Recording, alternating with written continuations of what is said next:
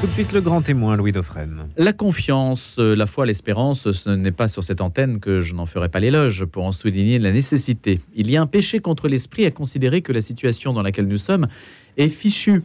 J'étais hier soir à la rentrée académique de l'ICP, l'Institut catholique de Paris, et une médiéviste dont j'ignorais le nom nous a parlé de Jeanne d'Arc et de la France en guerre au XVe siècle, avec beaucoup de talent et beaucoup d'informations pas forcément très connues.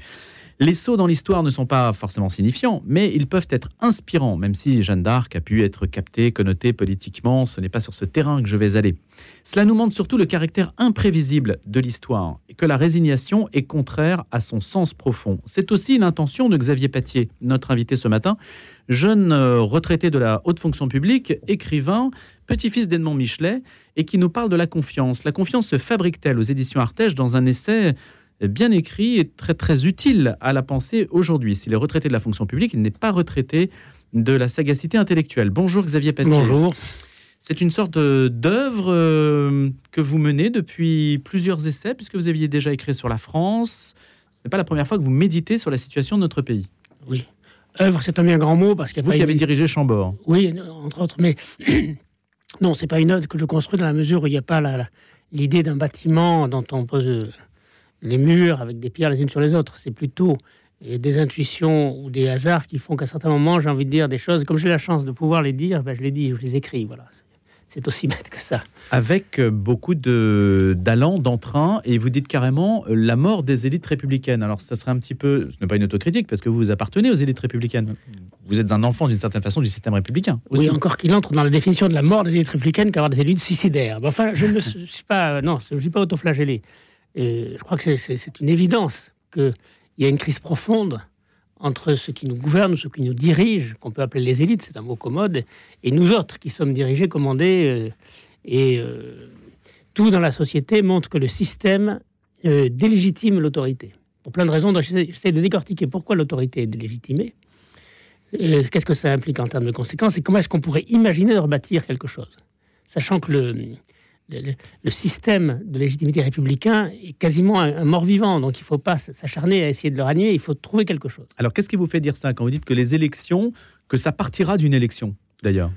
Oui, je pense. Je pense que les élections euh, sont en train de perdre les élections, comme je l'explique. C'est-à-dire que euh, les pouvoirs élus, quels qu'ils soient, locaux, nationaux, euh, sont tous suspects et tous en déclin. On interdit le cumul, on réduit les compétences, on suspecte les patrimoines. Les pouvoirs nommés sont tous en ascension. Alors, les pouvoirs nommés ça, ou autoproclamés, ça peut être les influenceurs, ça peut être euh, les, les, milliardaires militants euh, comme, euh, comme Elon Musk, ça peut être les autorités indépendantes, etc., les magistrats. Tous ces gens-là prennent le pouvoir. Et le point commun entre tous ceux qui montent, c'est qu'ils ne sont pas élus. Et le point commun de toutes les élites qui baissent, c'est qu'elles sont élues. Autrement dit, il va y avoir un moment où la question de l'élection va se poser. D'ailleurs, elle, commence à se poser dans la mesure où on a, par exemple, un président de la République est au deuxième tour avec 38% des inscrits. C'est-à-dire que les jeunes en particulier ne votent plus. Ils votent plus parce qu'ils considèrent que c'est pas là que ça se joue. Le sujet n'est plus là. Et donc, euh, j'essaye de décortiquer ce qui peut arriver comment est-ce qu'on peut prévenir la catastrophe qui serait la mort de l'élection officielle. Mais euh, Xavier Patier, ça n'est pas d'aujourd'hui que les élections sont en quelque sorte. Euh, alors, vous partez d'ailleurs de cette phrase célèbre élection piège à con, alors qui est un petit peu euh, populiste et vulgaire, mais quel sens lui donnez-vous quand même? Vous allez jusqu'à penser que ça ne sert à rien de voter? Non, je pense que c'est l'opinion générale et qu'il faut absolument restaurer euh, l'idée que l'élection est déterminante, mais pour faire cela, il faut que l'élection soit effectivement déterminante. L'élection en France, c'est très intéressant en patrie du suffrage universel. C'est-à-dire que le premier souci de la Convention, un peu même avant la Convention, lorsque les États généraux euh, se transforment en Assemblée nationale, les constituantes, leur premier objectif, c'est d'éviter le recours à l'élection. C'est-à-dire que les, les, représentants élus des États généraux ont un seul souci, c'est que le suffrage universel ne vienne pas.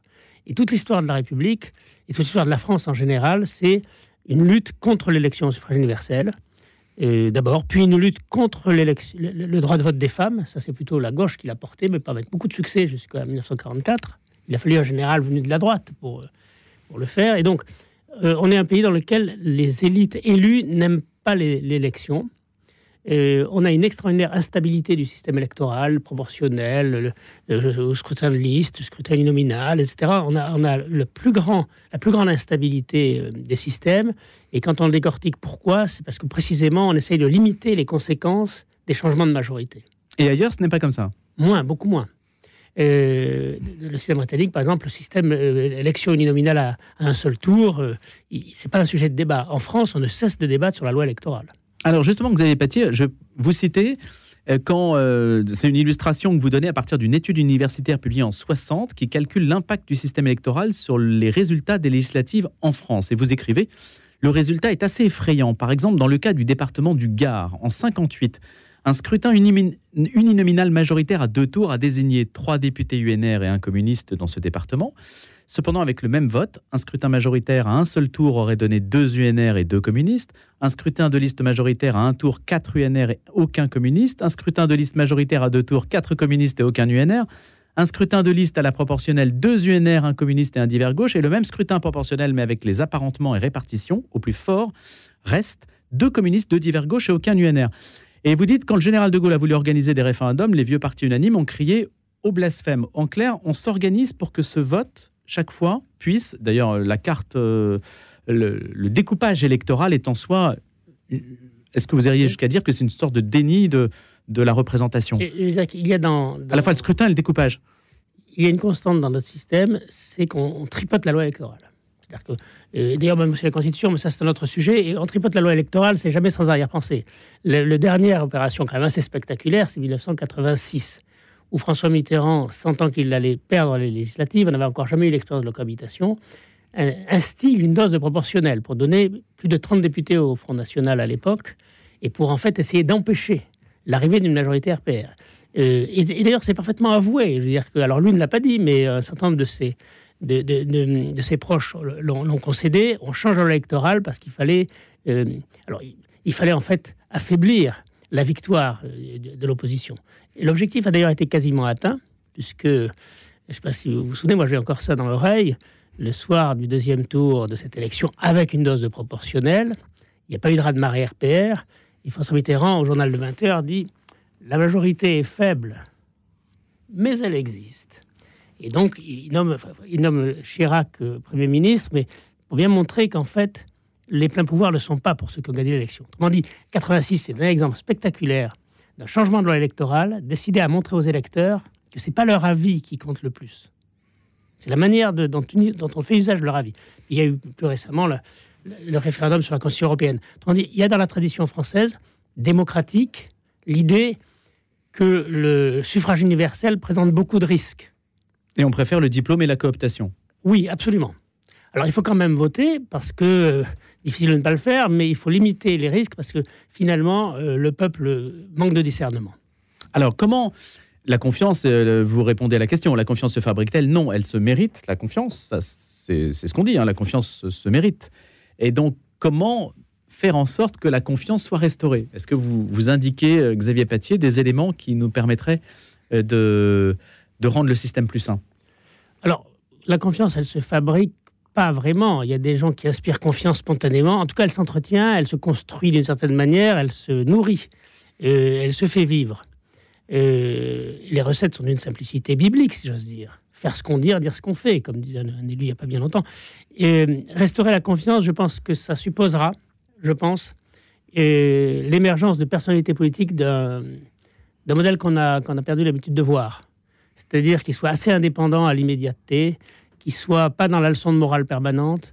Parce que ce qui va avec la stabilité électorale et la stabilité des systèmes, c'est le triomphe de la morale immédiate. C'est beaucoup moins fatigant de condamner que de réfléchir. Donc on se condamne, et on condamne de plus en plus sur les détails, de plus en plus à l'immédiateté. Donc je pense que la conscience supposera qu'on arrive à avoir des chefs qui émergent et qui soient euh, dans une autre logique que celle-là et qui ne soit pas dans l'immédiateté, dans le jugement moral. vous donnez l'exemple du général de Gaulle, euh, au moment où il prend la parole avant la guerre devant des Saint-Syriens. Oui, alors de Gaulle fait une conférence euh, à l'école de guerre où il fait un très beau paragraphe contre l'esprit d'abandon et de résignation. Et il dit il y, aura toujours des gens pour vous expliquer que euh, c'est l'évolution de l'histoire, c'est la loi de la vie et que ça sert à rien d'essayer de, de s'accrocher aux chimères anciennes et il faut donc évoluer avec son temps. Et De Gaulle dit attention, ça c'est un péché contre l'esprit parce qu'en fait l'histoire c'est nous qui la fabriquons à condition de ne pas capituler. Et ce qui est intéressant, c'est que dans l'auditoire des, des Saint-Syriens qui l'écoutaient, il y a cinq compagnons de la libération. C'est-à-dire que les gens qui ont entendu cette conférence, il y en a eu un sur quatre ou un sur cinq qui sont devenus correspondants de Libération. À l'échelle de Saint-Cyr, c'est un sur 300 qui sont devenus correspondants de Libération. Autrement dit, je pense que cette phrase du général de Gaulle sur le fait que euh, fallait le péché contre l'esprit, c'était la résignation devant les, évolutions historiques, c'est très important. Billot, Amiel, Dio, Chevigné, Massu, futurs compagnons de la Libération. Exact. Ils étaient tous dans l'auditoire. Alors où sont-ils aujourd'hui? Bah, Ils sont tous morts. Oui, non, mais les nouveaux Ah, les nouveaux bah, Écoutez, je pense qu'ils existent et je pense qu'ils sont encore un peu jeunes. Peut-être qu'on les connaît déjà, peut-être qu'on ne les connaît pas encore. Je, l'homme providentiel ou la femme providentielle de 2040, elle est peut-être en terminale quelque part. Euh, Mais c'est toujours un vieux réflexe de droite, si je puis dire, Xavier Patier, l'homme providentiel. La providence, c'est quelque chose qui vient, qui est quand même attaché à un certain camp politique. C'est pour ça que je oh, citais Jeanne d'Arc, même si Jeanne d'Arc pouvait être une figure unanimiste et a pu être une figure unanimiste. Alors l'homme providentiel de droite, oui, surtout quand c'est un vieillard. Là, effectivement, on pensait à un maréchal, mais, mais c'est pas si vrai que ça. Euh, Mitterrand a été l'homme providentiel. Alors c'est un, homme, un homme de droite, Mitterrand. il était quand même porté par la gauche. Euh, ce qui est certain, c'est qu'on a besoin d'incarner la, politique. Donc dire le système va s'améliorer sans qu'il y ait quelqu'un pour incarner un changement, je n'y crois pas. Alors on peut l'appeler homme providentiel, on peut l'appeler autrement, on peut l'appeler l'homme de la situation ou la femme de la situation. Et une des richesses qu'on a dans notre système, c'est l'élection présidentielle, qui a beaucoup d'effets pervers, parce que le président, il est élu contre beaucoup de monde, mais c'est quand même qu'à un moment donné, il y a une personne qui se présente avec ses tripes devant la nation et qui est totalement euh, soumise véritablement à la, au jugement de la nation. Et... Mais on n'a pas poussé ce système à l'extrême avec l'élection d'Emmanuel Macron, par exemple. Est-ce que vous n'êtes pas dans ce logiciel qui consiste à dire il nous faut un homme providentiel Et finalement, Emmanuel Macron a joué aussi sur ce système-là. Sa cérémonie, son intronisation, devrais-je dire, a aussi montré, on pourrait dire, on pourrait avoir une lecture totalement monarchique de la cérémonie d'intronisation d'Emmanuel Macron. Oui, il y a un peu de ça. Moi, je, je rapproche plutôt l'élection d'Emmanuel Macron de, de celle du prince-président Napoléon III, enfin, qui n'était pas encore Napoléon III, aux élections de 1848. C'est-à-dire que d'ailleurs, c'est intéressant, et Rémusat en parle, on croirait que c'est quelqu'un qui parle de Macron. Il dit on a élu, on a, un jeune, on, a, élu un jeune homme sur sa bonne mine, et en fait, les gens ont élu le prince-président. D'abord, il, avait l'âge de Macron, hein, il, avait, à peine 40 ans. Il, avait, un discours social, puis il avait un nom qui, faisait rêver. Bon. Et ensuite, les, Français sont tombés de très haut, parce que.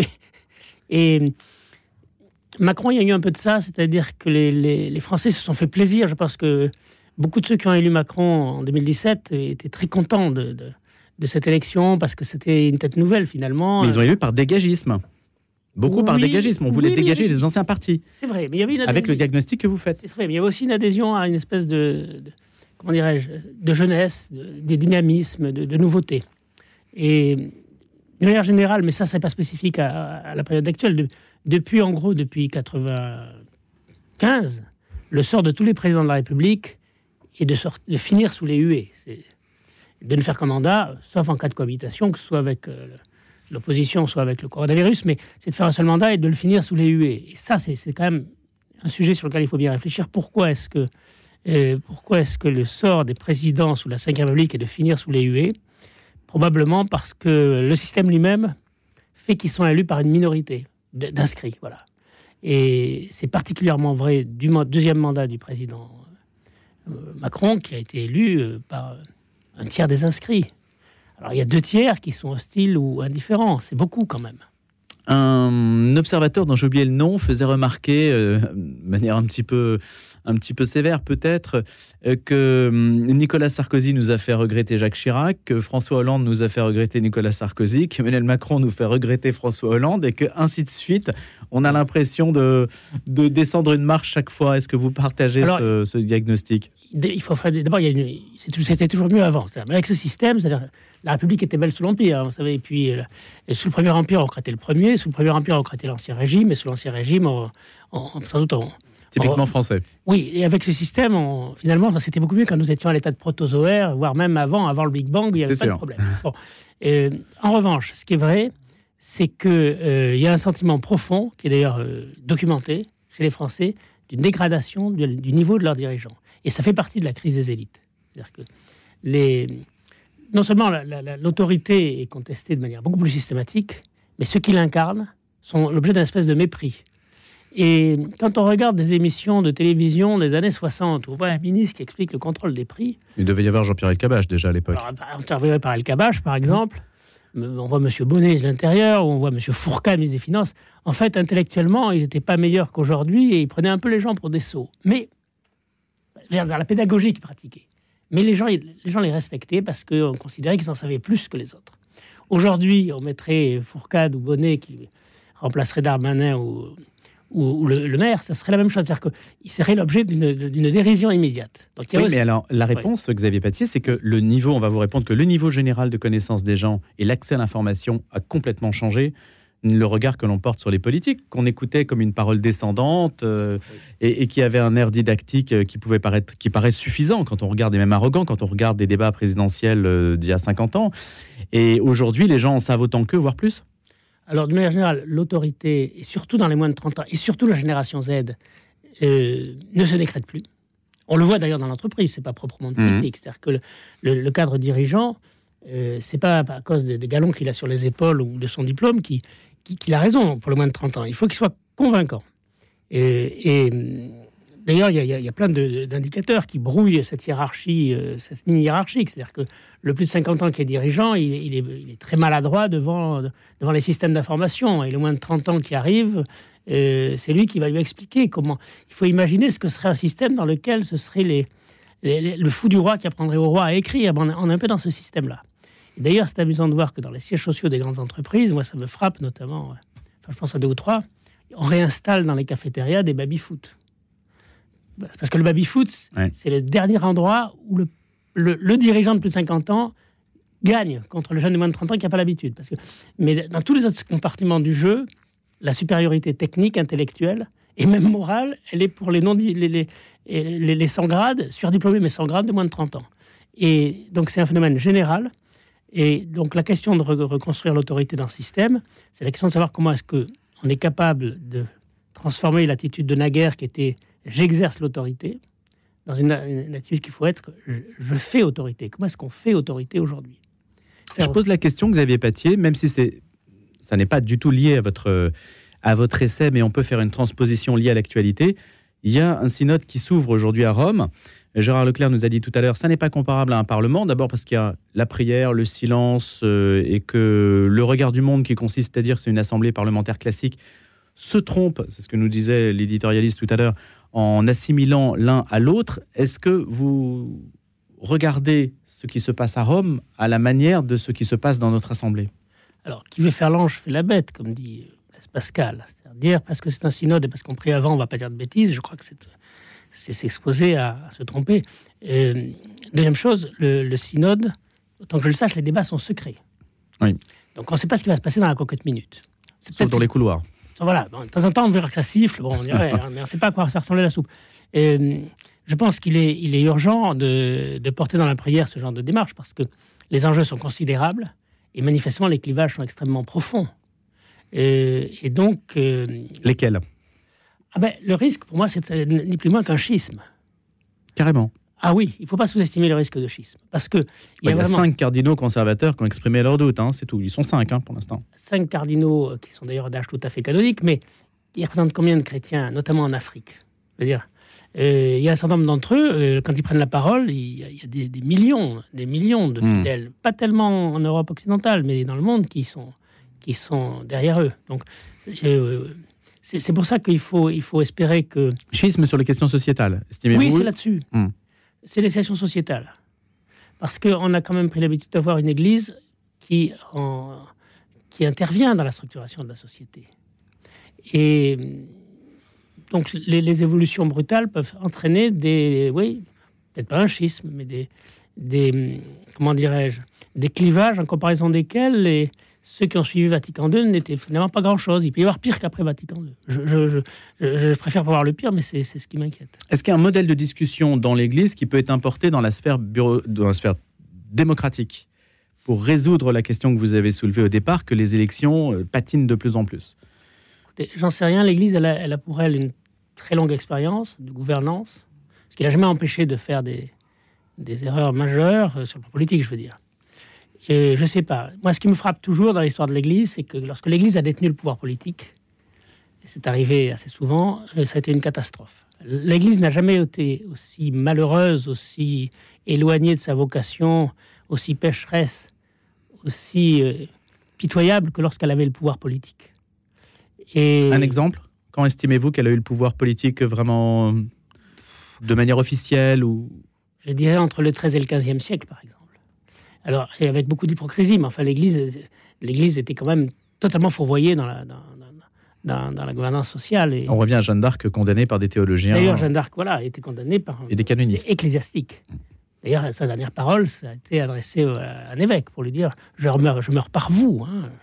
Je meurs par vous. Donc, ça, c'est l'Église politique. Voilà ce que ça donne l'Église.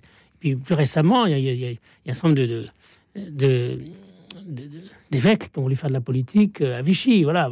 Ils auraient mieux fait de rien faire du tout, si vous voulez. C'est ça le danger. Xavier Patier, sur un autre front, vous citez Pierre Vincent Ponté dans un éditorial des années 60, euh, où peut-être on touche l'un des nœuds du sujet, c'est l'État qui consacrait à l'époque 6,5% de la richesse nationale aux fonctions impossibles à déléguer, que sont la défense, la justice, la police, la gendarmerie. Ça n'a cessé de reculer. Vous qui êtes un, euh, vous avez fait votre carrière dans la, fonction publique, l'État n'a cessé de reculer ou ne cesse de reculer depuis, euh, depuis 50 ans. Est-ce que c'est -ce c'est l'une des explications du, du, désaveu auquel on arrive aujourd'hui C'est finalement l'impuissance? Je pense que c'est une des explications fondamentales. C'est-à-dire que la crise de la, en France, la crise de l'État. L'État en France, c'est très important. C'est comme le roi en Angleterre ou la Constitution aux États-Unis. Or, l'État, de certaine manière, les gens considèrent que l'État les a trahis. L'État, c'est effectivement la sécurité, c'est la monnaie. Euh, et sur ces sujets-là, l'État a complètement baissé la garde. Alors, il a, il a, et paradoxalement, il dépense de plus en plus, mais il y a de moins en moins de services publics. Et il y a une idée fausse qui a été qui est née d'ailleurs dès, la fin de l'ère François Mitterrand, c'est de dire on a un État qui est trop lourd. En fait, le, poids des salaires des fonctionnaires dans la France de Mitterrand n'était pas supérieur à celui de l'Angleterre, des fonctionnaires anglais, ça se foutait de cher. Ce qui, ce ce qui changeait, c'était les transferts sociaux. Et alors, bon, c'était une chose qui était assumée, mais sur dire, on a, on a assisté parallèlement à l'explosion du, du déficit, l'explosion des impôts et l'effondrement des services publics. Et là, les gens se sont dit, il y a eu quelque chose qui n'allait pas. Effectivement, les, fonctions régaliennes, santé, euh, euh, défense, euh, sont passées de 6 à 3% du PIB. Enfin, j'enlève la santé d'ailleurs. Hmm. alors que les impôts, obligatoires ont doublé. Enfin, je veux dire, en 40 ans, qu'est-ce qui s'est passé? Où est passé l'argent? On voit bien qu'il n'est pas passé dans les écoles, il n'est pas passé dans la police, il est passé où? Eh Il est passé dans les transferts sociaux. Ce qui est le degré zéro de la politique, parce que organiser un transfert social, c'est finalement se laver les mains. De hmm. Mais l'élection, Xavier Patier, au bout du compte, elle est là. C'est par le transfert social que l'élite obtient encore l'adhésion des personnes qu'elle domine, finalement, non? C'est peut-être ça. Donc si vous arrêtez le transfert social... Non, non il ne s'agit pas de l'arrêter. Ça, ça, explose. Oui, enfin, ça, ça, appellerait des débats très longs. Oui. Bah, on ne peut, pas limiter la politique à l'institution de nouveaux transferts. Prendre l'argent dans les poches de ceux qui travaillent pour le donner à ceux qui n'ont pas la chance de travailler, ça a une limite. Et, généralement, c'est un alibi pour permettre de continuer à faire que beaucoup de gens ne peuvent pas travailler. On a appelé ça la préférence pour le chômage. Et au cœur de la crise de l'État en France, depuis 81, il y a la préférence pour le chômage. Eh bien, c'est l'une des, des pistes qu'on aura l'occasion, j'espère, de redévelopper avec vous un jour. En écho à la confiance se fabrique-t-elle Essai sur la mort des élites républicaines chez Artege, Xavier Patier, écrivain. Merci, merci de nous avoir fait partager ces réflexions. À bientôt.